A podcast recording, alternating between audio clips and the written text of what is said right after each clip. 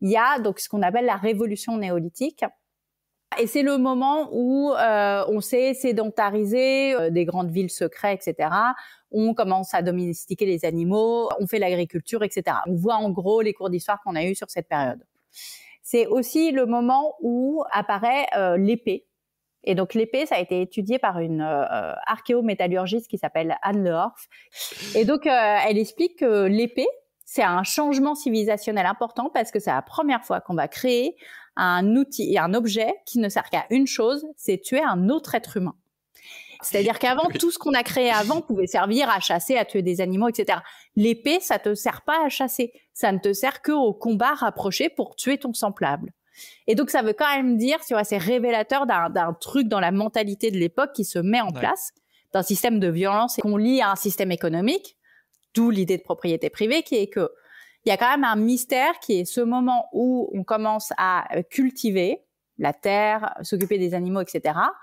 On sait qu'avant, grosso modo, au paléolithique, euh, les humains passent deux à trois heures par jour pour euh, assurer leur survie, puis le reste du temps, bah, ils sont libres, quoi, kiff.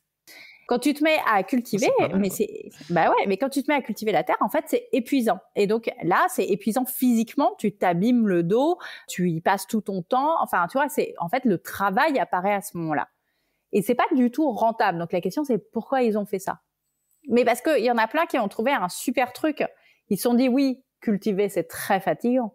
C'est beaucoup mieux si d'autres gens peuvent le faire à ma place. Et donc ils sont allés attaquer d'autres clans à côté, ils les ont réduits en esclavage et les esclaves mmh. cultivaient les champs. Et donc là, tu as quand même un truc de hiérarchie sociale qui se met en place et là, ça devient intéressant, effectivement. Quand tu fais cultiver ta terre par des esclaves, oui, là, tu es moins fatigué et tu kiffes un peu plus la vie. Et là, tu peux t'enrichir.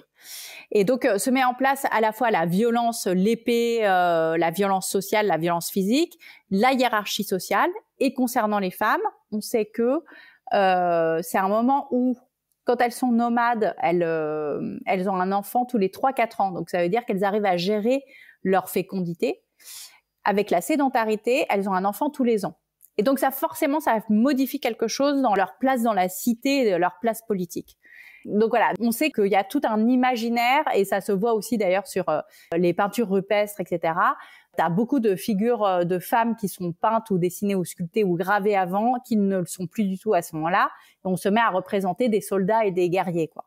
Donc, il y a une révolution mentale, économique, euh, physique, politique hyper importante à ce moment-là. Et qui est évidemment patriarcale.